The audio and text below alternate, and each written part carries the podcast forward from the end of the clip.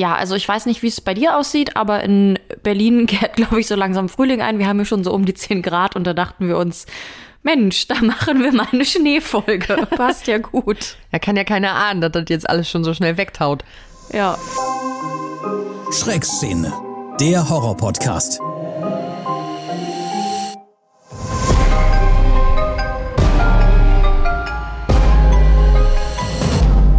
Eine Produktion von Podnews. Willkommen in der Schreckszene. Wir sorgen heute dafür, dass euch ordentlich kalt wird. Wir haben uns nämlich jede Menge Horrorfilme angeguckt, die irgendwie im Schnee spielen. Es konnte halt auch keiner ahnen, dass es jetzt schon wieder so schnell warm wird. Also die Planung war gut und die Ausführung ist jetzt eher so mittelmäßig. Naja, aber für die, die sich Schnee wünschen, gucken sich einfach einen Schnee-Horrorfilm an. Ist doch auch Genau. gut. ja, das hast du schön gesagt. Streaming-Tipps und Kinotipps und Horror-News haben wir natürlich auch noch dabei. Und Ari, hast du es neben all diesen Schneefilmen noch geschafft, dir noch was anderes anzugucken, was vielleicht ein bisschen wärmer ist? Ja, tatsächlich. Einmal das Dschungelcamp, da ist es besonders warm. Super. Ist ja für viele auch Horror, glaube ich. Ja, Aber für so mich. ein bisschen mein Guilty Pleasure, glaube ich, äh, Dschungelcamp.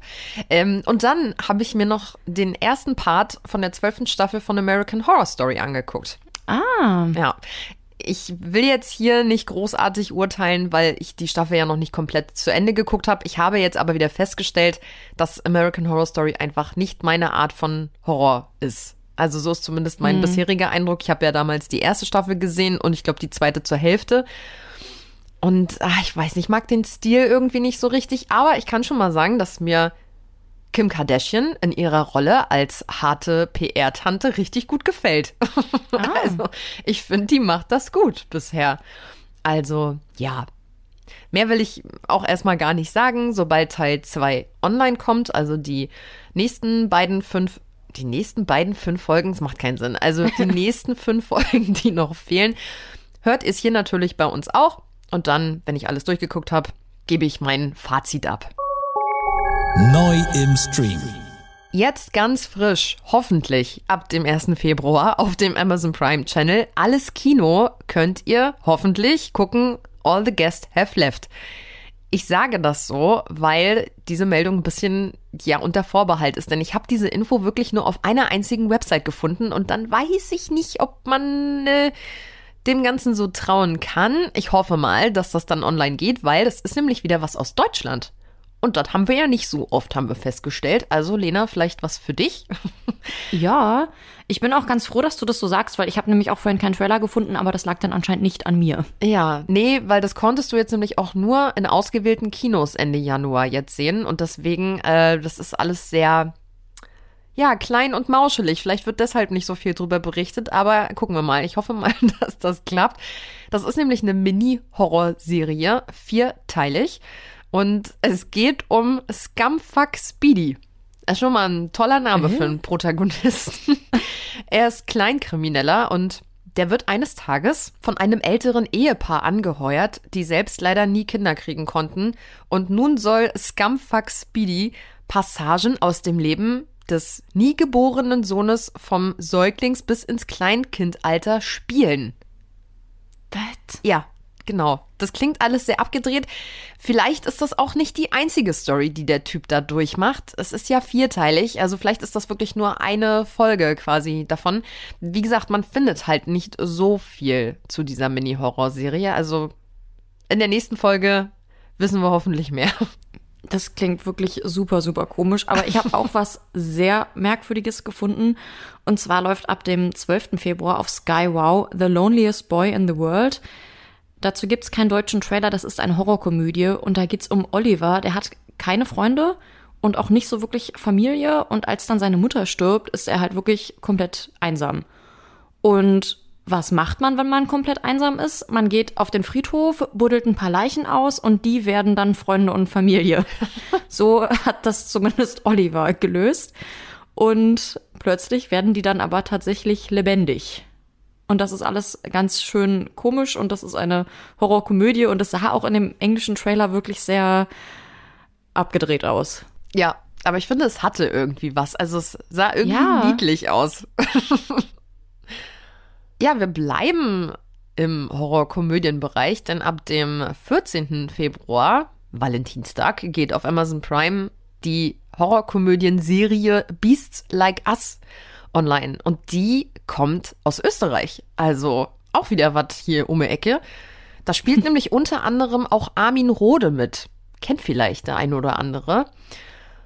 Und hier sieht die Story wie folgt aus. Nach dem Ausbruch eines Zombie-Virus leben Menschen und Monster so einigermaßen friedlich nebeneinander her und da wurde sogar eine Kreaturenrechtscharta irgendwie verfasst und ja, bürokratische Probleme gibt's trotzdem. Unter anderem läuft eine Diskriminierungsdebatte darüber, dass Vampire nicht von der gesetzlichen Rente abgesichert werden. Also, es klingt irgendwie relativ witzig und ich finde, der Trailer sah auch irgendwie witzig aus. Wir blenden euch hier mal einen kleinen Ausschnitt ein. Wie heißt sie denn? Natalie. Aber immer wenn wir uns treffen, geht irgendwas furchtbar schief. Dein Freund ist von einem Dämon besessen. Nein, du, du musst ihn einfach nur ein bisschen besser kennenlernen. Ich verspreche euch die Herrschaft über diese Welt. Unser Knabe, wir haben einen Auftrag. Im Namen der Republik wünschen wir Ihnen noch einen recht schönen apokalyptischen Ausklang. Also mich hat das Ganze extrem an What We Do in the Shadows erinnert. Also halt einfach so ein bisschen Vampir-Komödien-Serie und bei What We Do in the Shadows bin ich ja auch nicht dran geblieben. Deswegen glaube ich, bin ich hier raus. Ich gebe es erstmal auf mit den Vampiren, das ist nix. Ja, es könnte ein bisschen zu albern sein, weil das sieht auch alles jetzt nicht so hochwertig aus, was es aber wiederum irgendwie witzig macht. Also, naja. Sonst schaut euch mal einen Trailer an. Neu im Kino. Ab dem 8. Februar startet jetzt Night Swim. Über den Film haben wir auch schon öfter mal gesprochen, der klingt nämlich sehr skurril. Da geht es um eine Familie, die in ein Haus mit Pool zieht und der Pool wurde aber merkwürdigerweise seit 15 Jahren nicht mehr genutzt. Das könnte unter anderem daran liegen, dass da böse Sachen lauern oder der Pool selbst ist böse. Das habe ich jetzt im Trailer auch immer noch nicht rausbekommen, obwohl mittlerweile ein zweiter Trailer da ist. Irgendwie sind da böse Wesen, aber man sieht auch zwischendurch, dass das Wasser an sich böse ist. Er hat mich geküsst. Nein, hat er nicht. Als wir den Pool instand setzen ließen, sagten die, er wäre seit mindestens 15 Jahren ungenutzt. Vielleicht mochten die vorher keine Pools. Marco. Du solltest schon antworten. Wieso sagst du nichts?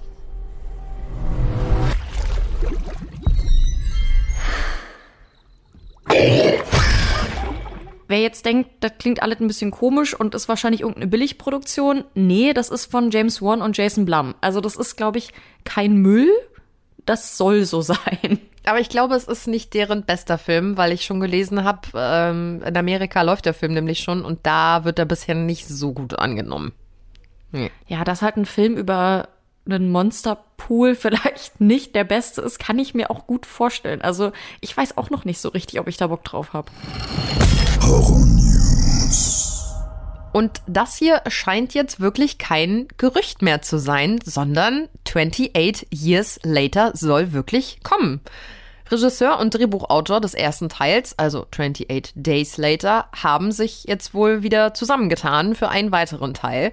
Und nicht nur ein, es soll da wohl direkt eine ganze Trilogie draus werden. Sind ja so Zombie-Filme, also ne, 28 Days Later und 28 Weeks Later. Ob jetzt der dritte dann wirklich 28 Years Later heißt oder ob es komplett neu ansetzt, das weiß man alles noch nicht, weil man auch nämlich noch nicht weiß, ob Killian Murphy überhaupt wieder mit dabei ist. Das steht noch nicht fest. Der hat ja mehrfach betont, wie gerne er einen weiteren Teil drehen wollen würde. Aber der wird ja nach seiner Oscar-Nominierung für Oppenheimer, glaube ich, jetzt auch nicht so ganz billig sein. Also weiß ich nicht, ob man sich den dann noch leisten kann dafür. Aber vielleicht macht das ja für ein Schnäppchen. Also, weil er sagt, ja, habe ich selber Bock drauf. Naja, mal gucken. Ja, und dann habe ich gelesen, dass Pinocchio jetzt auch zum Killer wird, weil wir anscheinend in letzter Zeit noch nicht genug Disney-Bösewichte hatten. Und zwar ist da Rice Frake Waterfield dran. ne? Und der hat nämlich auch schon die Horrorversion von Winnie Pooh zum Leben erweckt und ist ja auch gerade an Bambi und Peter Pan dran. Jetzt also auch noch Pinocchio. Ja. Dazu gibt's auch ein Teaserbild und der Film soll wohl Unstrung heißen. Das bedeutet direkt ins Deutsche besetzt unbeseitet, aber ich glaube, es geht einfach darum, dass ja Pinocchio so eine Art Marionette irgendwie ist. Und ich glaube, er macht sich quasi los von seinen Fäden und wird böse. Und das finde ich irgendwie cool. Ist eine nette Idee. Ja, zumal der Original-Disney-Film einfach ja auch schon so gruselig ist. Also es ist jetzt gar nicht so lange her, dass ich den mal wieder gesehen habe, weil ich alle Disney-Filme angefangen habe, von vorne zu gucken, weil ich gemerkt habe, mir fehlen ganz schön viele. Und dann dachte ich mir, ach komm, guckst du einfach alle nochmal an. Und wenn man heute Pinocchio nochmal sieht, ich denke mir so, ey, das ist teilweise richtig abgedreht. Also Kinder, die sich da auf irgendeiner Insel von Verbrechern äh, plötzlich in Esel nach und nach verwandeln und dann wird Pinocchio von einem riesigen Wal verschluckt und alles. Also es ist wirklich sehr düster. Ich kann mich an Pinocchio auch kaum noch erinnern, aber ich muss ganz ehrlich sagen, so im Gegensatz zu Winnie Pooh haben ja Peter Pan und Pinocchio und auch Bambi irgendwie voll das Potenzial, auch böse zu werden. Weil zum Beispiel, klar, Bambi wird böse, weil die Menschen seine Mutter erschossen haben. Pinocchio findet es bestimmt nicht so geil, dass er eine Puppe ist. Und über Peter Pan gibt's ja zum Beispiel diese Theorie, dass Neverland eigentlich so das Totenreich ist und deswegen die Kinder auch nicht mehr altern und dass Peter Pan die halt dahin holt. Das ist alles so geil für einen Horrorfilm. Und deswegen, ich freue mich auf all diese Sachen viel, viel mehr als auf Winnie Pooh zum Beispiel. Also den zweiten Teil. Ja, aber den ersten habe ich ja auch nicht geguckt. Ja, ist auch nicht guckenswert. ja. Naja, was ich guckenswert finde, das haben wir ja hier auch schon mehrfach erwähnt, ist die Serie Yellow Jackets. Äh, Ja, ist ja auch eher so Thriller-Mystery mit Horror-Elementen. Und da gab es jetzt die News, dass die dritte Staffel leider erst 2025 rauskommen wird. Das hat sich jetzt alles auch verschoben durch den Streik. Wer will, kann sich aber bis dahin dann einfach nochmal ganz entspannt die ersten beiden Staffeln angucken. Falls es euch interessiert, könnt ihr gucken, aktuell bei Paramount Plus. Für die, denen das jetzt erstmal gerade noch gar nichts sagt, da geht es ja um eine Mädchenfußballmannschaft, die, ich glaube, zu irgendeiner Meisterschaft fliegen mit dem Flugzeug. Das Flugzeug stürzt ab und dann sind die da im Wald, wo sie eben abstürzen, so ein bisschen auf sich alleine gestellt, stellen aber fest, hm, ich glaube, wir sind hier gar nicht unbedingt alleine. Ja, es, man munkelt, dass es vielleicht da irgendwo einen Kannibalenstamm in der Nähe gibt. Und das Schöne ist, dass man immer wieder so auch den Zeitstrahl im Hier und Jetzt hat, wo die Mädels erwachsen sind. Also die, die es überlebt haben und die einfach bis heute im Erwachsenenalter dieses Geheimnis, was da damals wirklich im Wald passiert ist, bewahren. Und so nach und nach erfährt man immer mehr und dieses Puzzle setzt sich so nach und nach zusammen. Und ich finde es einfach super spannend. Ja, und um Survival Horror geht's auch ganz, ganz viel in diesem Folgenthema, weil wenn man sich Horrorfilme über Schnee und Kälte anguckt, dann geht es ganz, ganz oft einfach darum, dass Leute halt im Schnee und in der Kälte überleben müssen. Und da ist uns ein Film auch direkt ins Auge gefallen, der, glaube ich, gerade jedem rund um die Uhr angezeigt wird. Der kam nämlich gerade auf Netflix online. Der ist sogar für einen Oscar nominiert. Ich glaube sogar für mehrere. Für zwei, ja. Einmal für bester internationaler Film und einmal für bestes Make-up und Hairstyling. Ja, vor allem für bestes Make-up hätten sie das ja voll verdient. Und zwar geht's um die Schneegesellschaft. Das ist, muss ich gleich dazu sagen, jetzt nicht wirklich ein Horrorfilm, weil das ist einfach ein reales historisches Ereignis, was da verfilmt wurde. Offiziell ist das ein Survival-Thriller, aber naja, wenn wir gleich zu der Geschichte kommen, kann man sich, glaube ich, vorstellen, warum wir das hier heute mit reingenommen haben. Wir versuchen auch in dieser Folge so gut wie gar nicht zu spoilern. Falls wir doch mal was vorher verraten, dann werden wir das auf jeden Fall ankündigen. Die Folge soll eher so Tipps liefern, was man sich mal angucken könnte, wenn man gern Kälte auf dem Bildschirm hätte. Genau, ein bisschen Inspiration. Ja, bei der Schneegesellschaft ist es jetzt aber gleich so, wie gesagt, das ist ein historisches Ereignis. Da geht's halt um den Flugzeugabsturz 1972 in den Anden. Das ist übrigens die längste Gebirgskette der Welt, habe ich neulich im Pubquiz gelernt.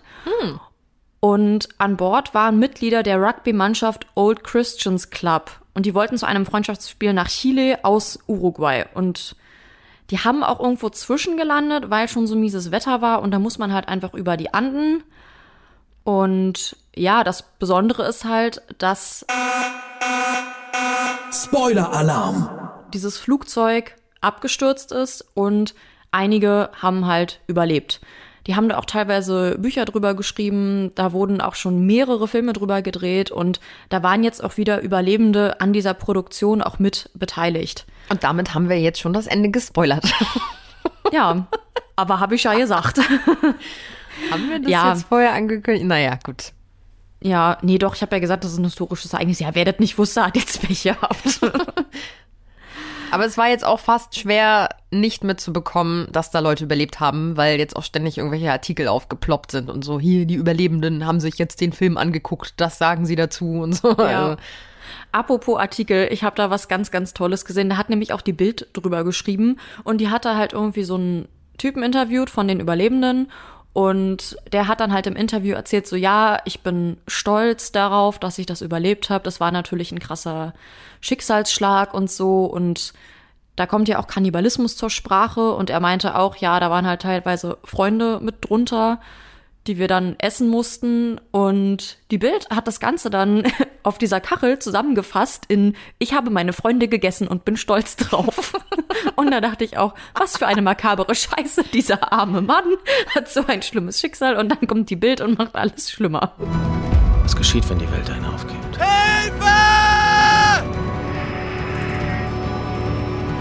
Wenn du keine Kleidung hast und erfrierst. Wir schaffen es nicht bis nach oben! Wenn du keine Nahrung hast und verhungerst. Wenn wir nicht essen, werden wir sterben. Und was sollen wir essen? ja. Und da hört ihr auch schon, warum das einfach so einen krassen Horroraspekt hat. Also erstmal, Ja. weil das wirklich so passiert ist. Und da haben ja Leute ihre Freunde essen müssen, um Ja. in der Kälte draußen in den Anden bei, was war das, wie minus, weiß ich nicht, minus, Minus 30, 30, bis minus 40. Ich hatte ja neulich mal minus 3 Grad und dachte schon, ich erfriere. Also, Ich habe mir auch beim Gucken schon gesagt, Alter, ich als Frostbeule, ich hätte da, glaube ich, nicht lange durchgehalten. Ich hätte dann aber auch gesagt, esst mich ruhig, wenn ich sterbe, Hauptsache ihr überlebt. Also Wahnsinn. Ich, das ist halt auch immer so das Krasse beim Gucken. Also es ist halt wirklich wie so ein Survival-Horror. Und wenn man die ganze Ja. Zeit im Hinterkopf hat, das ist wirklich passiert. Das ist so krass einfach. Weil ich muss sagen, ansonsten wäre mir der Film auch ein bisschen zu langatmig gewesen. Ist schon sehr detailliert. Vielleicht wollte man nichts auslassen oder so. Aber ja, wenn man einfach die ganze Zeit im Hinterkopf hat, oh Gott, wie das da abgelaufen ist und so. Puh, da schüttelt es einen schon so ein bisschen. ja, genau, wie es dazu gekommen ist und sowas alles, da werden wir jetzt natürlich nicht genau drauf eingehen. Ähm, ich musste ehrlich gesagt die ganze Zeit an Blasenentzündung denken, weil, keine Ahnung, Menschen in der Kälte, ich krieg dann immer sofort Blasenentzündung. Naja, egal. das war so mein Hauptgedanke. Und ich habe noch ein paar Sachen recherchiert, die jetzt im Film auch nicht so richtig rüberkamen. Das war ja so, dass die zwischendurch schon eine Zwischenlandung hatten, weil das Wetter so scheiße war.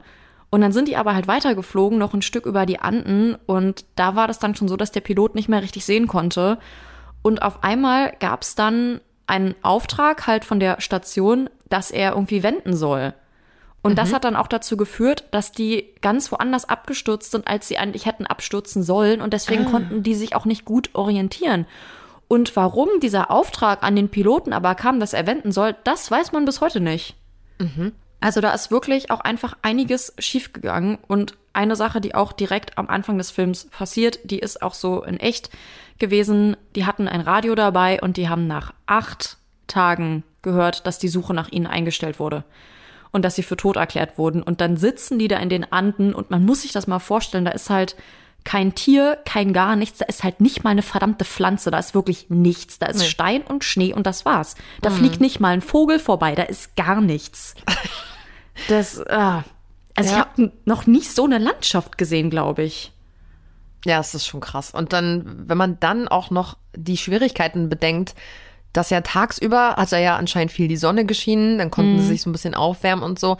Aber das wiederum hat dann auch den Schnee zum Schmelzen gebracht und deswegen bist du da dann so eingesackt. Also die konnten dann da auch nicht großartig umherlaufen, weil die einfach ständig in diesem Schnee so versackt sind. Also jeder, der schon mal durch Schnee gelaufen ist, weiß ja, dass es einfach wirklich anstrengend ist, je höher der Schnee wird. Und wenn du da eh schon in der Kälte bei minus 30 Grad und du hast jetzt irgendwie tagelang nichts gegessen, außer vielleicht mal ein Stück Fleisch von deinem toten Freund und hast keine Energie, dann dich da durchzukämpfen und ey, wirklich, es ist einfach Horror. Es ist für mich ist das realer Horror wieder. Wenn ich nur Ja. drüber nachdenke, nee, das, ist, das möchte ich mir gar nicht vorstellen. Also schaut euch den Film gerne an, den gibt's aktuell auf Netflix. Wie gesagt, die historischen Eckdaten kennt man vielleicht schon so grob einigermaßen. Das lohnt sich aber trotzdem total, diesen Film zu gucken, weil ich zum Beispiel wusste ja auch von Anfang an, offensichtlich hat da jemand überlebt, weil woher hätte man sonst diese Infos, wie das da abgelaufen ist. Aber wie es dazu gekommen ist und was alles in der Zwischenzeit passiert, das ist halt interessant und bewegend und Mm. mitreißend und gruselig und eklig und irgendwie alles zusammen. Ja, macht viele Emotionen durch der Film. Wirklich. Also hat mich doch auch dann gepackt. Also, wie gesagt, ich fand ihn ein bisschen zu lang. Ich finde, hier und da hätte man ein bisschen was raffen können, aber wie gesagt, vor dem Hintergrund, dass das so passiert ist, ist das einfach nur richtig heftig. Ja. Dann habe ich auf jeden Fall noch eine Schnee-Horror-Empfehlung für euch, nämlich Frozen. Nein, nicht die Eiskönigin. Ich habe auch überlegt, ob ich da was zu sage. sondern Frozen eiskalter Abgrund. Also, wenn man das googelt, dann trifft man auch auf den richtigen Film dann. Der ist von 2010 und da geht es um ein Pärchen und den besten Kumpel von dem Typen sozusagen, die ja ein bisschen Urlaub in so einem Skigebiet machen und sie wollen abends dann, kurz bevor der ganze Bums da schließt, halt unbedingt doch noch mal einmal runterfahren. Und ja, dann macht halt das Mädel auch dem Typen, der da so steht am Lift, so ein bisschen schöne Augen, damit sie noch mal fahren dürfen. Und ja, durch eine Verkettung von unglücklichen Zufällen, nenn- nenne ich es jetzt mal, glauben die Betreiber, dass niemand mehr im Lift ist. Alle sind runtergekommen wieder und die schalten die komplette Anlage ab und dann hängen die da plötzlich in 15 Metern Höhe in Eiseskälte in diesem Skilift fest. Letzte Abfahrt, da muss was abgehen.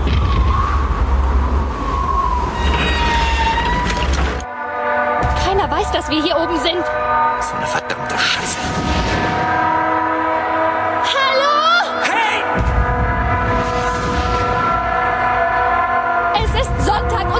Öffnen nicht wieder vor Freitag. Die ganze Woche hier sind, sterben wir. Oh mein Gott. Kurz einmal zum Cast, weil den kann man kennen. Und zwar spielen damit einmal Sean Ashmore, kennen vielleicht einige als Iceman aus den X-Men-Filmen. Wie passend. Und in dem Horrorfilm Ruinen hat er auch schon mitgespielt. Dann mit dabei Emma Bell, die kann man kennen aus Final Destination 5. Und Kevin Siegers, glaube ich, wird er ausgesprochen. Der hat unter anderem mitgespielt bei Wrong Turn, Dawn of the Dead und Lena, du kennst ihn vielleicht aus Gossip Girl. Da war er in ein paar Folgen nämlich auch dabei. Damien. Okay. Ich glaube, das war der, der immer so die Drogen rangeholt hat oder so. Ah. Ah, ist das der, der was mit Jenny hat? Ich glaube, ja. Okay. Ich hatte bei allen dreien das Gefühl, dass die mir irgendwie bekannt vorkommen, aber vor allem den Ja. ersten habe ich halt gegoogelt und alle Filme irgendwie durchgeklickt, wo der mitgespielt hat und da kannte ich keinen. Und bei ihr habe ich das dann auch gemacht und ich glaube, beim dritten habe ich dann einfach aufgegeben und das ist aber tatsächlich genau derjenige, den ich kennen könnte. Naja. Ja, das Interessante hier an dem Film ist, dass es kein CGI gibt. Also die Schauspieler hingen wirklich über 15 Meter hoch in so einem Lift direkt neben einem Berg in Utah und das angeheuerte Kamerateam, die hatten auch wirklich Schiss in dieser Höhe zu drehen, weshalb die gesagt haben, nö, machen wir nicht. Und deswegen kommen viele Aufnahmen einfach vom Regisseur und vom Drehbuchautor, die dann gesagt haben, ja gut, dann machen wir das halt hier selbst. Oh Gott. Krass, oder? Heftig. Das nenne ich mal Einsatz. Und auch da muss ich wieder an Blasenentzündung denken. Also das ist doch nicht schön, da oben auf so einem kalten Dings zu sitzen. Das sollte man nicht tun. Ja, ich habe den Film damals, boah, ich weiß nicht, irgendwann mit Anfang 20, glaube ich, dann das erste Mal gesehen. Der kam so im Fernsehen. Da habe ich damals noch lineares Fernsehen geguckt und habe das irgendwie, weiß ich nicht, dann irgendwie gesehen, irgendwie, ah ja, hier ProSieben, ach guck mal, hier Horrorfilm. Ja, den gucke ich mir jetzt mal an. Und ich fand den damals schon super, einfach weil das, wie gesagt, wieder so ein realer Survival-Horror ist, was einfach wirklich so fucking noch eins passieren kann. Und dann hängst du da und wirklich, und ich bin dann immer jemand, der, wenn er sich das anguckt, die ganze Zeit sich fragt, was würde ich jetzt tun? Was würde ich jetzt tun? Und ich werde so richtig nervös beim Gucken, weil ich mich da so reinfühlen kann, dass ich richtig nervös auf der Couch hin und her rutsche und ja, auch in meinem Kopf die ganze Zeit so Ideen durchgehe, was könnte ich jetzt tun? Und ich sag mal, so in 15 Metern Höhe in so einem Lift, da sind die Möglichkeiten begrenzt. Ich musste während des Films das öftere Mal daran denken, dass meine Freundin Niki mal auf Skifahrt war mit der Schule und sie hat mir halt erzählt, sie kann sich an nicht mehr so viel erinnern, weil sie die Skifahrt furchtbar fand, aber als sie in diesem Lift saß, ist ihr ein Skier vom Fuß gefallen. Und während alle anderen Ski gefahren sind, musste sie ihren scheiß Skier suchen, oh weil die halt erstmal hochfahren musste und dann wieder runterlaufen musste. Ähm, ja. Ja, ich war halt in meinem Leben auch noch nie Skifahren, weil meine Eltern hassen auch beide Winter und mm. waren auch einfach nicht so brutal reich, dass wir jetzt irgendwie Skiurlaub machen konnten. Und ich fand das mit diesen Lifts aber eh immer so ein bisschen suspekt. Und nach diesem Film habe ich noch weniger Bock auf Skifahren. Und ja, ansonsten möchte ich jetzt meinen lieben Freund Janek grüßen, weil während diese Folge rauskommt, ist der gerade, glaube ich, auf dem Weg in den Skiurlaub. Und ich glaube, das ist unangenehm. Viel Spaß. Nee, aber ich war tatsächlich auch noch nie im Skiurlaub, weil meine Eltern auch so eine Sonnenkinder sind. Ja. Und auch immer lieber Bock hatten, dann ihre Ferien in Anführungsstrichen in der Wärme zu verbringen. Und deswegen bin ich auch einfach ja so ein Sonnenkind geworden, was Urlaub angeht. Aber es würde mich schon so ein bisschen reizen, mal Skiurlaub zu machen. Allerdings eine aus meiner Klasse damals, die hatte so eine übelst fette Narbe, so an der Schulter, Oberarm, die war wirklich ungelungen. Diese Narbe war bestimmt 15 Zentimeter lang und sehr dick und rot und nicht schön, weil die nämlich gestürzt ist beim Skifahren und sich da einfach irgendwie so ein Skier reingerammt hat. Hm. Dann beim, beim, beim Fallen. Und das hat mich so abgeschreckt damals, dass ich mir seitdem dachte, schon seit Schulzeiten, nee, brauche ich nicht. Also. Nee, da passieren auch wirklich immer schlimme Unfälle. Also ja. da, da, alles daran ist blöd. Also gefährlich. Ja. ja, also von meiner Seite aus eine Empfehlung. Kann man sich mal angucken. Ist wie gesagt ein realer Survival-Horror einfach. Wie fandst du den so insgesamt? Ich fand den super. Es war genau das, worauf ich mich eingestellt habe. Ich wusste, ich gucke mir jetzt einen Survival-Horrorfilm an und ich habe genau das bekommen, womit ich gerechnet habe. Das war gut umgesetzt und ich habe tatsächlich ausnahmsweise mal überhaupt nichts zu meckern. Eine Sache war ein oh, bisschen wow. unrealistisch, aber da müsste ich jetzt spoilern und deswegen, ja. ja, falls ihr den auch gucken wollt, den könnt ihr gerade übrigens schauen bei Amazon Freebie. Also den kann tatsächlich auch jeder gucken. Ist das nicht schön? Braucht man nicht mal ein Abo für. Zwar mit Werbung, aber hey, egal. Ja, und Frozen ist auf jeden Fall nicht der einzige Survival-Horrorfilm, den wir uns für diese Folge angeguckt haben. Und mit ungefähr sowas habe ich auch eigentlich gerechnet, als ich The Lodge angemacht habe. Heilige Scheiße. da hatte ich aber völlig falsche Erwartungen. Ähm, ja, bei The Lodge das spielt viel im Schnee, vor allem in so einer Hütte im Schnee, hat aber mit so Survival gar nichts zu tun. Das ist eher ganz, ganz kranke Scheiße. Psycho-Horror. Absolut. Kann man sagen. Mhm. Und ich will dazu vorweg gleich sagen, wir haben ja in der letzten Folge über Ich sehe, ich sehe gesprochen, wo wir auch schon meinten, der Film ist komplett gestört und total gruselig. Jetzt habe ich mir The Lodge angeguckt und das ist ja auch unter anderem eine österreichische Produktion. Und als ich mit dem Film durch war, war ich auch mit den Nerven durch und dachte mir, was ist da los in Österreich? Warum machen die so eine Filme? und ich habe dann aber gesehen, das ist von den gleichen Produzentinnen, die auch Ich sehe, ich sehe gemacht haben. Und die machen gute Filme, die sind super, aber ich will die nicht kennenlernen. Also ich, wie kommt man auf sowas? Das geht da um zwei relativ kleine Kinder, deren Eltern sind getrennt und der Film fängt damit an, dass der Vater der Mutter mitteilt, dass er jetzt endgültig die Scheidung einreichen möchte, weil er seine neue Freundin heiraten möchte. Und die Mutter kommentiert das gar nicht groß und schießt sich in den Kopf. Und der Vater ist anscheinend auch irgendwie Vater des Jahres und sagt jetzt zu seinen Kindern, okay, ihr fahrt jetzt mit mir in so eine Waldhütte mitten im Nichts mit meiner neuen Freundin zusammen, dann könnt ihr die mal kennenlernen. Die hat übrigens auch eine ganz gruselige Sektenvergangenheit und die Kinder finden die natürlich jetzt auch nicht so super. Also, wie würdet ihr es finden, wenn wir Weihnachten wieder in die Berge fahren? Mit Grace. Sie würde sich freuen, euch näher kennenzulernen. Alles okay? Nach dem, was passiert ist, möchte ich dich nicht mit den Kindern allein lassen. Es geht mir gut. Es war meine Idee und es sind ja auch nur ein paar Tage. Okay, ich fahr dann jetzt. Viel Spaß!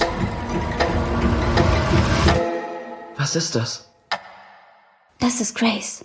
Alle außer ihr haben Selbstmord begangen. Ja, jetzt sitzen die da alle zu viert in dieser Hütte mitten im Nichts. Da kommt man außer mit einem Auto auch nicht hin oder weg, sind komplett eingeschneit und Fadan kriegt gefühlt nach einer halben Stunde einen Anruf, dass er zurückfahren muss, um zu arbeiten und lässt seine neue Freundin mit den Kindern da zurück. So nach dem Motto, ja, ist doch ganz, ganz toll, jetzt könnt ihr euch mal kennenlernen. Ich auch so dachte, Alter, du Arschloch. Ja. Ich fand das ganz furchtbar. Also, ich meine, man muss ja jemanden nicht kennenlernen, indem man einfach irgendwo eingesperrt wird. Mhm. Und alles, was dann passiert, da will ich jetzt gar nicht groß drauf eingehen. Es passieren viele Sachen, mit denen man, glaube ich, im Leben nicht rechnet. Der Film hat mich fertig gemacht. Ja, vor allem, das scheint ja irgendwie wie so eine Ferienhütte zu sein, weil da waren die ja auch früher schon ganz oft. Also da stehen Ja. dann auch Bilder und so noch, ne, wo die Mutter noch mit drauf ist. Also das hat, diese Hütte hat ja einen sehr, sehr persönlichen Bezug auch für die Kinder. Und dann da einfach die neue Ja. alte mit hinzunehmen und zu sagen, ja, jetzt werden wir mal alle beste dicke Freunde hier. also diese Idee ist Ja. einfach schon so hirnrissig. Ich habe den ja zusammen mit meiner Freundin Stubbi geguckt und da ist mir aufgefallen, dass ich, wenn ich nicht ins Kino gehe, jetzt mit dir, Lena, oder irgendwie mit einer anderen Freundin, dass ich hauptsächlich alles, was so im Stream online kommt oder so, ich fast eigentlich immer alleine gucke, weil mein Freund jetzt nicht so auf Horrorfilme steht. Und das war ganz ungewohnt, mal wieder mit einem anderen Menschen zusammen zu Hause einen Horrorfilm zu gucken, weil wir beide dann auch dadurch, dass man eben nicht im Kino sitzt und leise sein muss, so ins Quatschen gekommen sind. Also ich habe dann immer sehr laut gedacht zwischendurch und gleich zu Beginn gesagt, boah, in meinem Kopf gehen jetzt schon tausende Gedanken vor sich, wie dieser Film ausgehen könnte. Und dann habe ich halt zwischendurch immer wieder laut Dinge gesagt, die mir aufgefallen sind. Dann hat meine Freundin angefangen, Dinge zu äußern, die ihr aufgefallen sind, die mir gar nicht aufgefallen wären. Und dann haben wir so richtig philosophiert zwischendurch, wie diese Story irgendwie verlaufen könnte. Und tatsächlich hatte ich nachher irgendwann den richtigen Riecher.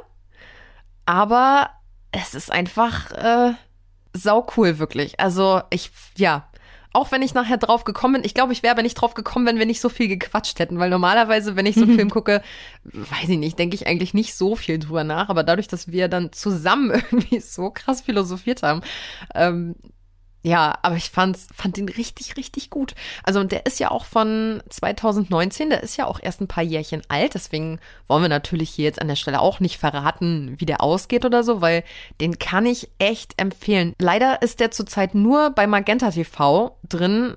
Ansonsten. Da kann man den auch gucken, wenn man den Code für Magenta hat und weiß, wo der liegt, dann kann man den eingeben.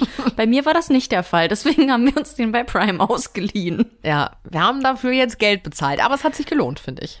Finde ich auch. Ja, also greift das Schneethema hier ein bisschen anders auf. Also wie gesagt, weil es halt viel auch in dieser Hütte spielt, aber eben eingeschneit und ja, auch draußen Schnee und Eis äh, kommen hier und da zum Tragen und ah, ein schöner Film, finde ich, für die Schneehorror-Kategorie. Und über einen Film müssen wir natürlich auch sprechen, weil als wir uns das Thema überlegt haben, habe ich persönlich direkt an das Ding aus einer anderen Welt gedacht. Vielleicht geht es auch vielen anderen so, weil das ist für mich so ein bisschen der Schneehorrorfilm schlechthin, weil das einfach so ein Klassiker ist. Der ist ja von 82 und an der Stelle müssen wir aber zugeben, vor dieser Folge kannten Lena und ich den Film noch nicht. Also wir haben hier beide jetzt damit auch eine Filmlücke geschlossen, was Ja. ich auch immer schön finde. Und ich war dann auch ganz überrascht, als ich gelesen habe, dass das gar nicht das Original ist. Also, weil, wie gesagt, der ist von 82, ist ja auch schon ein paar Jährchen alt, aber es gibt einen, der noch älter ist, nämlich von 1951. Hm. Aber der aus 82 ist jetzt viel bekannter, ne? Ja. Ja, also den von 51 haben wir uns jetzt auch nicht mehr angeguckt, ehrlich gesagt. Also ich weiß nicht, ich glaube auch nicht, dass der heute noch so gut guckbar ist. Ich fand halt den von 82 auch schon furchtbar alt. ja, also du siehst das schon, ne, die Effekte sind hier und da ein bisschen in die Jahre gekommen, aber es gab auch wirklich den ein oder anderen Moment, wo ich dachte, äh. so ein bisschen, so ein bisschen eklig fand ich zwischendurch schon, weil, glaube ich, viel handgemachte Effekte auch dabei sind und die altern ja eigentlich immer ganz gut. Deswegen, ja, also kurz zur Handlung. Es geht um ein US-amerikanisches Forschungsteam, die sind in der Antarktis. Hauptfigur übrigens im Team Kurt Russell, was ich irgendwie sehr witzig finde, weil, weiß ich nicht, ich finde ihn cool. Und Wer ist das? Das war die Hauptfigur. Also ja, der, aber woher könnte ich den kennen? Ach so. Ja, ich glaube, ich kenne ihn auch eher so aus so neueren Filmen wie The Hateful Eight oder Guardians of the Galaxy oder so. Aber der hat auch in, ja, der hat in so super vielen Filmen mitgespielt. Ich glaube, da hat jeder irgendeinen Film, wo er sagt, ja, da fand ich Kurt Russell cool. Vielleicht, du könntest ihn kennen aus Death Proof. Den hast du ja gesehen. Ja, stimmt. Ja, da hat er auch mitgespielt. Naja, auf jeden Fall merkt dieses Team irgendwann, dass sie ja, nicht ganz alleine sind in der Antarktis, sondern plötzlich taucht eine Kreatur auf, und die ist so eine Art Formwandler. Das ist hier das Besondere. Also das ist jetzt nicht einfach nur irgendein Alien oder so, was da jetzt rumrennt, sondern diese Kreatur kann quasi Körperzellen von Menschen übernehmen und sich dann in diesem Menschen verstecken oder auch in irgendwelchen anderen Lebewesen, ohne dass das irgendwie dem Opfer bewusst ist und ohne dass dann die anderen mitkriegen, okay, da in diesem Menschen oder da jetzt in diesem Tier oder was weiß ich steckt jetzt ein steckt jetzt dieses Alien. Hm. Und das macht es so super gefährlich. Ja, sobald natürlich dieses Alien-Vieh den Körper übernimmt, stirbt natürlich auch der Wirt. Und ja, das ist im Prinzip die ganze Zeit dieses Katz- und Maus-Spiel in diesem Film, weil dieses Vieh sich einfach einen nach dem anderen zu eigen macht und ja, zwischendurch die Frage natürlich ständig im Raum steht, okay, wer ist jetzt hier noch menschlich? Mein Gott, was ist hier passiert? Ist das ein Mensch? So merkwürdig.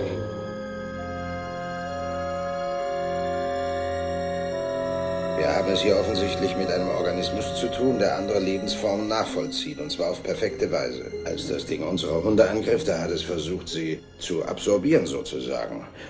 Wie lange waren Sie mit dem Hund allein? Mit Blair stimmt was nicht. Vielleicht ist in ihm selber schon so ein Ding. Hier kann ich keinem mehr trauen. Wie gesagt, der Film ist ja ein absoluter Klassiker im Horrorgenre, kommt ja auch von John Carpenter, der für viele so der Horrorguru schlechthin ist. Der war aber tatsächlich, habe ich gelesen, als der damals ins Kino gekommen ist, gar nicht so erfolgreich. Und das hat einen guten Grund. Nämlich ist mehr oder weniger zur gleichen Zeit damals E.T. auch ins Kino gekommen. Ah. Ja. Süß. Ja, und dann hast du da dieses kleine ähm, ja, liebe Alienwesen, E.T. und dann parallel irgendwie so ein Alien, was total böse ist. Naja, und dann springen die meisten ja auf den Zug. Ich entscheide mich für das liebe Alien.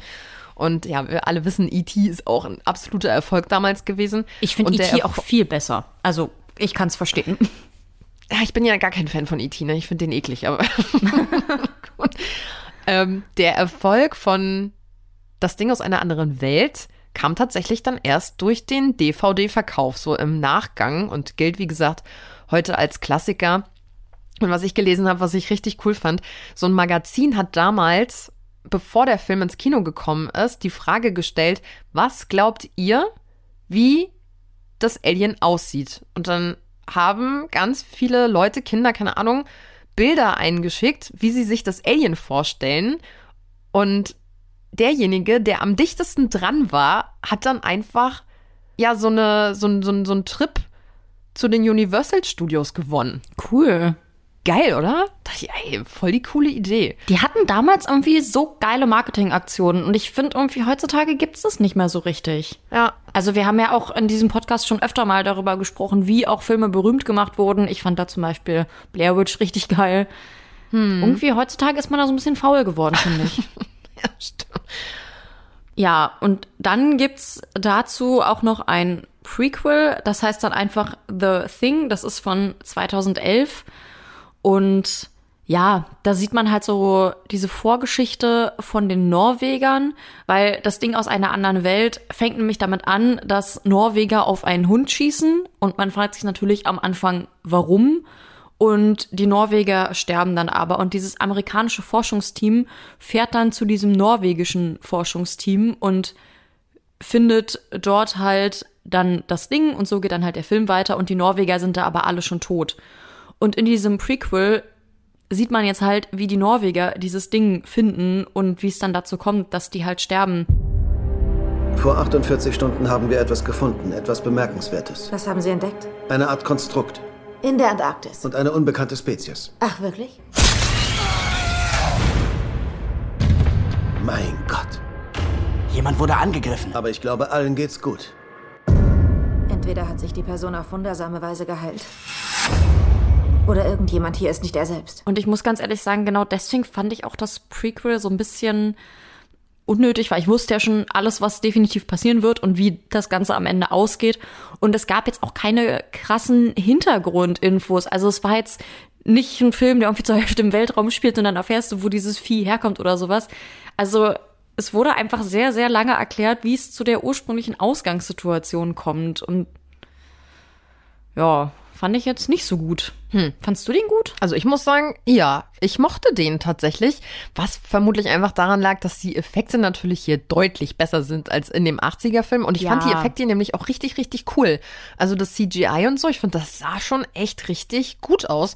Und auch dieser Verlauf der Handlung, wie sie versuchen, ja, rauszubekommen, wie sie das Vieh töten können und wie sie erkennen können, wer jetzt noch menschlich ist und wer nicht. Das fand ich eigentlich echt cool. Und ich mochte auch den Cast, also die Schauspieler. Ähm, weil ich, da habe ich nämlich auch schon wieder die ganze Zeit überlegt, ah, woher kennst du sie? Also, weil hier steht tatsächlich eine Frau mehr oder weniger im Mittelpunkt der Handlung. Denn bei das Ding aus einer anderen Welt spielt übrigens nicht eine einzige Frau mit. Das ist Das mir ist so mir dann auch aufgefallen. Das war echt heftig. Also da war wirklich keine. Ja, also mir ist das gar nicht aufgefallen beim Gucken, aber als ich es im Nachgang gelesen habe, war ich so, ah ja, okay. Und die Schauspielerin Mary Elizabeth Winstead, die kann man auch kennen. Die hat nämlich auch schon in einigen Filmen mitgespielt. Also The Ring 2 zum Beispiel, Final Destination 3, Black Christmas, Death Proof. Also, ja, die kam mir irgendwie gleich bekannt vor. Ich kenne sie, glaube ich, aber aus 10 Cloverfield Lane. Das ist ja auch so ein Horrorfilm. Und genau, den habe ich auch gesehen damals. Und der eine Typ, den äh, kenne ich auf jeden Fall mal wieder aus Fired Up. aus dieser Cheerleader-Komödie, die relativ versext ist, sag ich mal. Und dann spielt natürlich auch noch Joel Edgerton mit, den ich auch sehr mag. Über den haben wir letztens auch gerade erst wieder gesprochen. Ähm, der taucht immer mal wieder auch auf, so in Horrorfilmen. Ja, ich hab's nicht so mit Namen. Mir sagt es gerade alles nicht so viel. Na, der hat unter anderem auch bei The Gift mitgespielt. Und über den Ah. Film haben wir ja in unserer Stalker-Folge geredet. Und ja, ich mag den. Ja. Ja, also Leute, die das Original richtig abfeiern, die werden das Prequel wahrscheinlich kacke finden, könnte ich mir vorstellen. Weil, weiß ich nicht, wenn man. Aber, aber gut, es ist ja auch kein Remake. Also, Ah, weiß ich nicht. Kann ich jetzt gerade gar nicht so einschätzen. Also ich fand ihn eigentlich ganz cool. So, ich glaube auch so, gerade für Leute, die so Alien-Filme mögen, da sind wir beide ja nicht so drin. Könnte das aber was sein. Ja, da würde ich auch sagen, vertraut da auch vor allem nicht zu sehr auf meine Meinung. Ich finde Aliens irgendwie immer blöd. Von daher bin ich da nicht so richtig neutral. Dann will ich noch einen Film empfehlen, nämlich No Exit. Der ist auch noch gar nicht so alt, der ist aus dem Jahr 2022 und ich weiß noch, dass der mir in dem Jahr auch ständig vorgeschlagen wurde bei Disney Plus, da könnt ihr den aktuell immer noch gucken. Und ja, jetzt für die Folge war das doch irgendwie ganz passig und ich dachte, komm, schaust du dir mal an, auch wenn es eher so ein Thriller ist, sag ich mal. Vielleicht mit ein paar Horrorelementen. Also hier und da wird es auch mal ein bisschen blutig. und also ich finde schon, ein, die ein oder andere Szene kannst du schon ins Horrorgenre stecken. Insgesamt ist es aber sehr Thriller-lastig. Und zwar geht es hier um ein Mädel, die ist drogensüchtig, hängt gerade in so einer Einrichtung fest und erfährt plötzlich, dass ihre Mutter ganz schwer krank ist. Und dann äh, bricht sie da so aus, mehr oder weniger, und beschließt, ich fahre da jetzt hin. Und gerät dann in einen übelsten Schneesturm, wird dann auch von der Polizei angehalten, die dann sagen, nee, hier geht's nicht weiter, wird alles zugeschneit und so. Wenn sie wollen, können sie in dieser Touristeninformation warten. Da fährt sie dann auch hin und da sitzen schon ein paar andere Leute. Und als sie kurz einmal nach draußen geht, um eine Nachricht abzuschicken, weil ja, mit Internet ist da gerade nicht so richtig und Empfang, sieht sie draußen auf dem Parkplatz, dass in einem Van ein Mädchen liegt, gefesselt, der Mund zugeklebt. Und dann steht natürlich die Frage im Raum, okay, wer von den Leuten, mit denen ich hier gerade nett am, äh, am Tisch gesessen und Kaffee getrunken habe, mhm. ist jetzt hier der Wichser, der dieses Mädchen gefangen hält?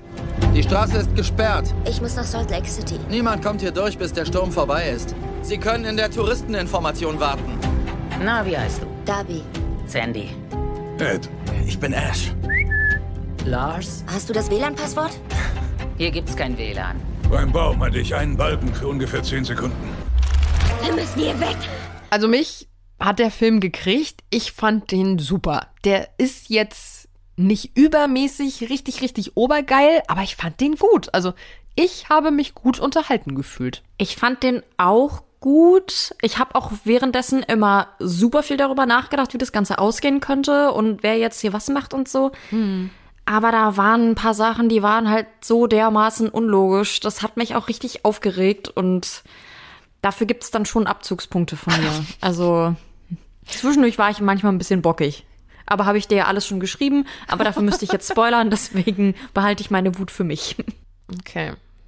Dann haben wir uns Cold Prey angeguckt und das ist so ein Film, der passt auch einfach wirklich 100% perfekt in diese Folge. Und es geht um ein paar so College-Freunde, die wollen Skifahren und natürlich wollen sie nicht irgendwo Skifahren, sondern da, wo es besonders abgelegen ist. Na klar, damit auch ja keiner helfen kann, wenn mal was passiert. Der eine bricht sich natürlich auch sofort das Bein und nun ist es da halt relativ abgelegen. Die haben aber Glück.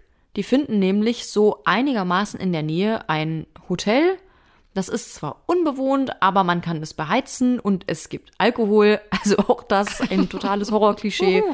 Und dann passieren auf einmal merkwürdige Dinge und sie stellen fest, dass da ein Killer rumläuft. Da unten sind ein paar Häuser.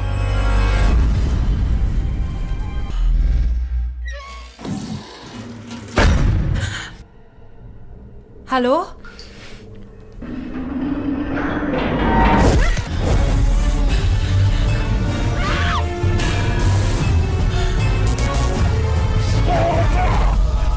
Geht hier vor? Ja, ich fand den Film auch irgendwie ganz cool. Und ich glaube, es hat jetzt auch jeder mitbekommen, dass ich auch Anspielungen in Horrorfilmen mag und dass ich auch Stephen King Anspielungen mag, aber nicht so. Also, das war zu viel, weil die sind ganz am Anfang, gucken sie halt so durch das Hotel. Das Zimmer, was sie sich zuerst angucken, ist die 237. Mhm. Die Zahl von Stephen King ist zwar die 217, aber Stanley Kubrick hat ja dann in Shining die 237 draus gemacht. Warum dazu passiert ist, könnt ihr gerne in unserer Hotel-Horror-Folge nachhören. Und dann gehen die ins Zimmer 237 und merken auch, dass da im Badezimmer was Gruseliges passiert ist, so wie auch in Shining. Dann ist da auch irgendwie eine Axt in der Tür, so wie auch in Shining. Dann habe ich mal ganz kurz darüber nachgedacht, okay, das ist ein verlassenes, abgelegenes Hotel mitten im Schnee, so wie auch in Shining. Und irgendwie, ich habe einfach so ein bisschen das Gefühl, man hat einfach aus Shining einen Slasher gemacht und hat geguckt, ja. was würde passieren, wenn Shining ein Slasher wäre. Stimmt. Und das war mir dann zu viel. Also mal eine Anspielung finde ich super cool, aber macht schon noch einen eigenen Film. Also ja. Ja, also der ist ja von 2006 und ich habe den auch damals mal so durch Zufall im Fernsehen geguckt und fand den damals so cool, weil das, was ich hier an dem Film so mag, ist, dass die Leute oder zumindest die eine Figur doch sehr klug agiert. Das finde ich immer super. Also, dass du dir ja. nicht die ganze Zeit denkst, oh, wie dumm, Alter, warum machst du das denn? Nee. Also da, ja, ich, ich finde die Figur handelt da gut. Und das mag ich dann wiederum. Und ich war damals richtig begeistert von dem Film. Und als ich den jetzt nochmal geguckt habe, dachte ich so, hm, weiß nicht. Also ich war jetzt irgendwie so ein bisschen enttäuscht, weil ja, Jahre später, finde ich, ist der jetzt heute doch nur so Durchschnitt. Also so ein durchschnittlicher Slasher-Film. Och, ich fand den ganz nett. Das ist halt so Survival-Slasher im Schnee. Man kriegt irgendwie das, was man erwartet. Es gibt auch zwischendurch noch so eine nette Hintergrundgeschichte. Das finde ich macht den Film auch irgendwie aus. Aber von den Anspielungen, also man hätte so drei Viertel wegnehmen können. Ja, und es ist ein norwegischer Horrorfilm, müssen wir vielleicht auch nochmal dazu sagen. Ja, weil haben wir ja letztens auch schon festgestellt, so Skandinavien-Horror auch immer irgendwie noch speziell ist. Da habe ich auch gleich noch was. Oder speziell Genau, da gibt es tatsächlich auch einen zweiten und einen dritten Teil. Und ich hatte mich schon gewundert, als ich jetzt den ersten Teil nochmal geguckt habe, dass ich so, hä, da gibt es auch noch diese eine Szene, wo dann das und das passiert. Es ist gar nicht, es ist gar nicht vorgekommen. Aber die anderen Teile kenne ich doch gar nicht. Dann habe ich den zweiten geguckt und habe festgestellt, oh, den kanntest du doch. Hast du doch schon mal irgendwann geguckt. Der zweite spielt dann hauptsächlich in einem Krankenhaus, auch alles im Schnee drumherum, aber es spielt sich wirklich hauptsächlich im Krankenhausgebäude ab. Deswegen würde ich den gar nicht mehr so zu Schneehorror zählen. Und ich muss sagen, der dritte ist dann ein Prequel quasi zum ersten Film. Und das hat dann eigentlich ja fast gar nichts mehr mit Schnee zu tun. Also den fand ich auch wirklich nicht gut. Also, was ist denn das für ein Prequel? Ist das die Vorgeschichte von dem Killer? Ja. Ah, das finde ich aber eigentlich interessant. Ist der so schlecht? Weil eigentlich habe ich echt überlegt, mir den noch anzugucken. Ja, fand ich langweilig persönlich. Okay. Und wo wir gerade schon bei Stephen King-Anspielungen waren, äh, ich habe noch Let It Snow geguckt, der ist von 2020. Und ja, ist auch so ein durchschnittlicher Horrorfilm, würde ich sagen. Ist jetzt nicht kacke, aber ist auch nicht übermäßig gut. Und da fährt nämlich ein Pärchen in den Skiurlaub und wollen da auch auf so eine ganz bestimmte Piste rauf, die ähm, ja aber zu dem Zeitpunkt irgendwie gesperrt ist und sie wollen da trotzdem unbedingt hin. Ich wollte Ihnen noch etwas sagen. Gehen Sie nicht zum Schwarzen Grat. Dort verschwinden Menschen. Dieser Ausflug wird unglaublich. Max! Es ist plötzlich sehr neblig!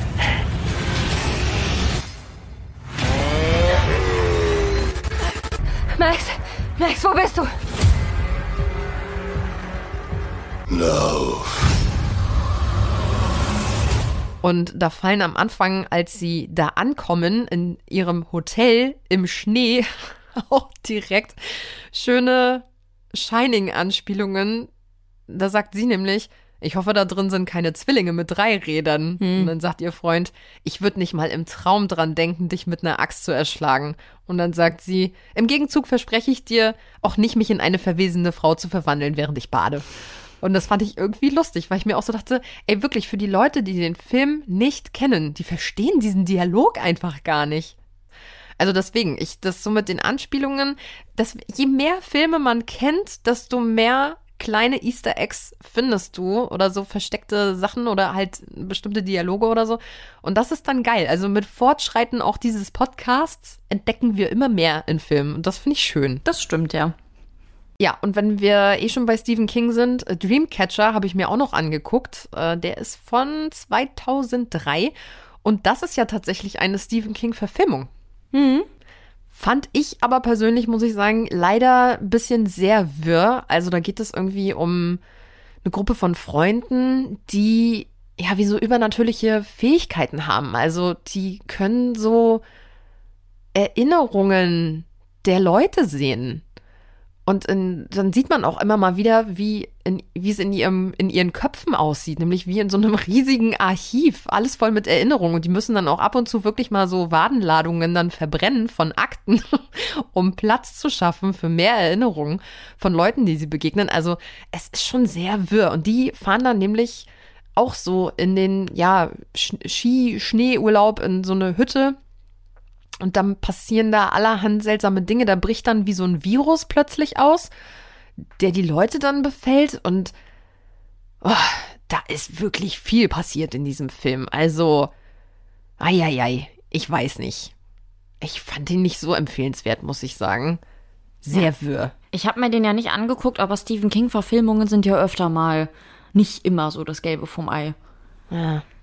Aber ich habe ja gerade schon angekündigt, dass ich hier noch was Skandinavisches in petto habe, und zwar Red Dot. Der ist von 2021.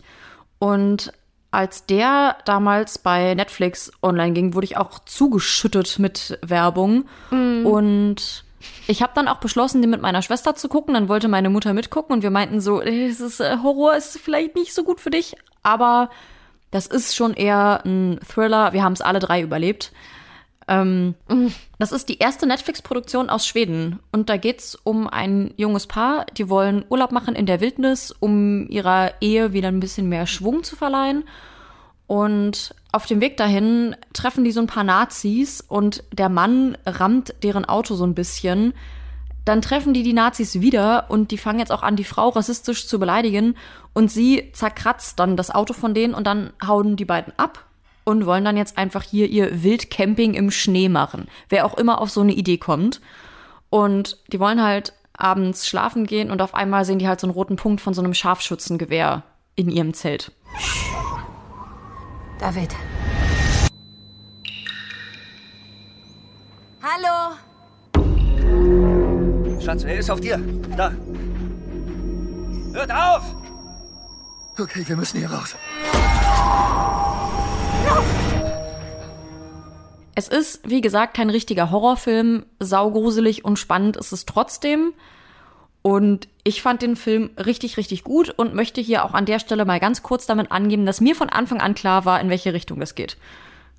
Ja, okay, aber ob er dann so gut ist, wenn dir das von Anfang an klar war? Yes, es gab so eine winzige Szene, die mir was verraten hat und dann dachte ich mir so, hm, ich glaube Na toll, äh, mit dem Hinweis werde ich da, wenn ich mir den irgendwann angucke, dann auch nochmal drauf achten. Ja, bitte. Und dann sag mir mal, ob du damit gerechnet hättest, wie es ausgeht.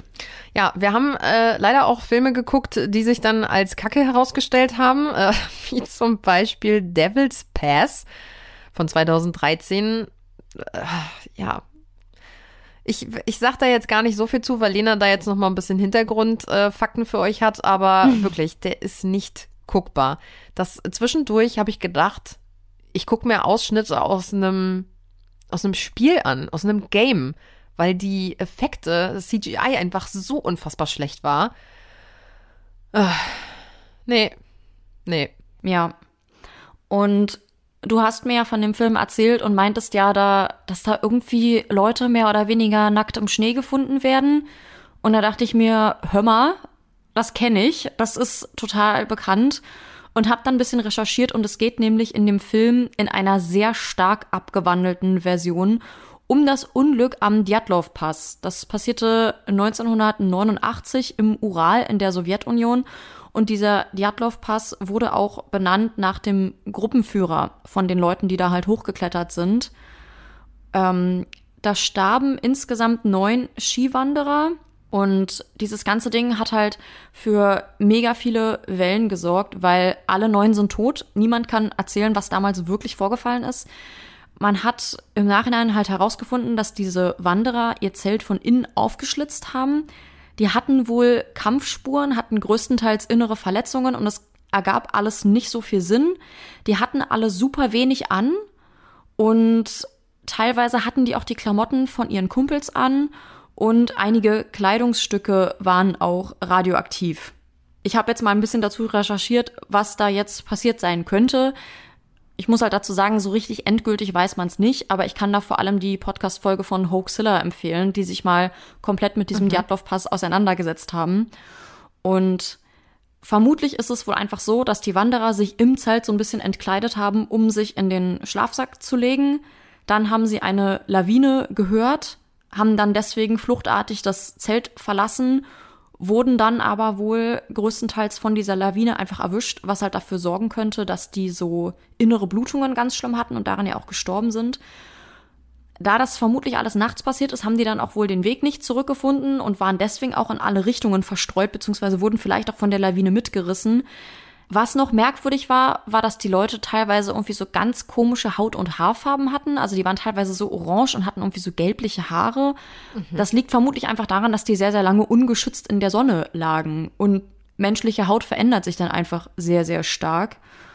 Und für die Radioaktivität habe ich auch eine geile Herleitung gelesen. Da hat nämlich Hoaxilla gesagt, dass wohl nie irgendwo in nachlesbaren Quellen festgehalten wurde, wie viel Radioaktivität an den Klamotten war.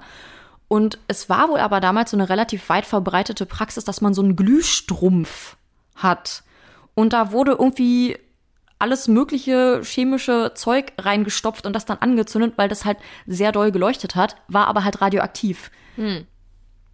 Und das könnte dann eventuell dafür gesorgt haben. Und dann gibt's noch ein paar andere Sachen, die sich nicht wirklich erklären lassen. Zum Beispiel, dass einige der Leichen wohl grau waren und irgendwie Spure von einem Angriff gezeigt haben. Aber dafür gibt's tatsächlich gar nicht wirklich Beweise. Also vielleicht stimmt das einfach nicht. Und sehr viele Leute behaupten dann halt irgendwie, dass das Aliens waren oder sonst irgendwas. Und ich glaube, um ungefähr sowas geht's ja dann auch in dem Film, den du gesehen hast.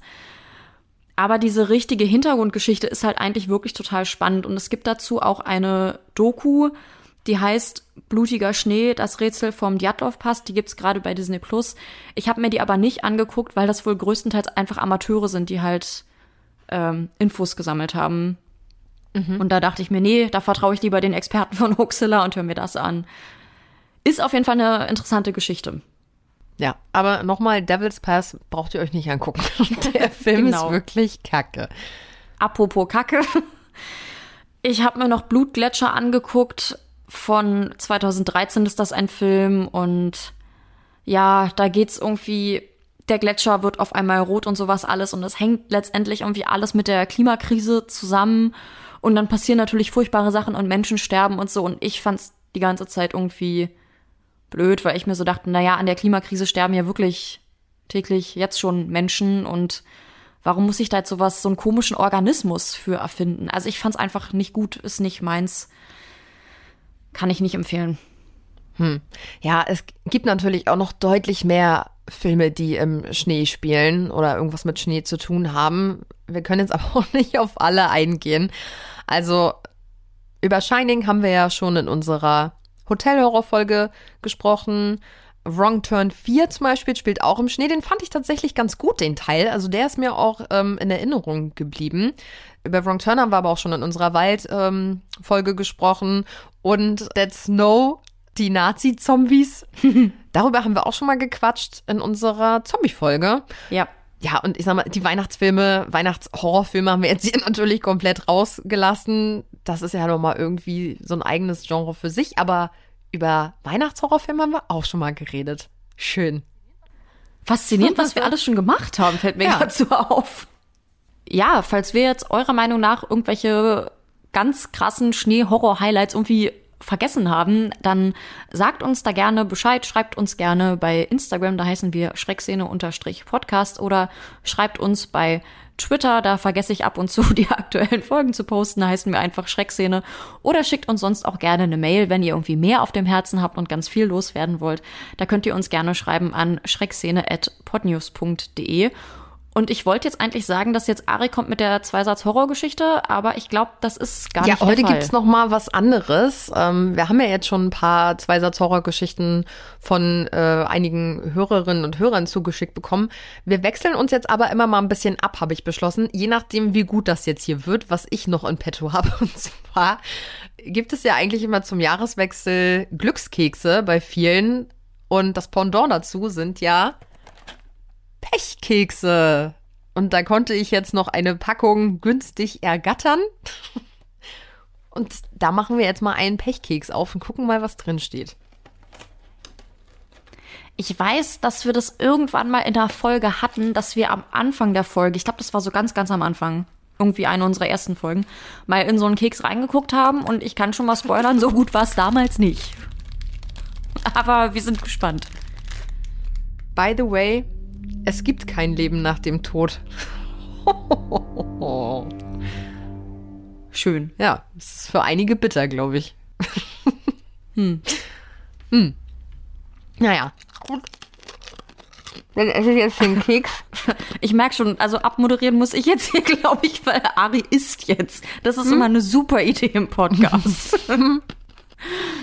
ja, schön. Na dann, bis in zwei Wochen. Tschüss. Tschüss.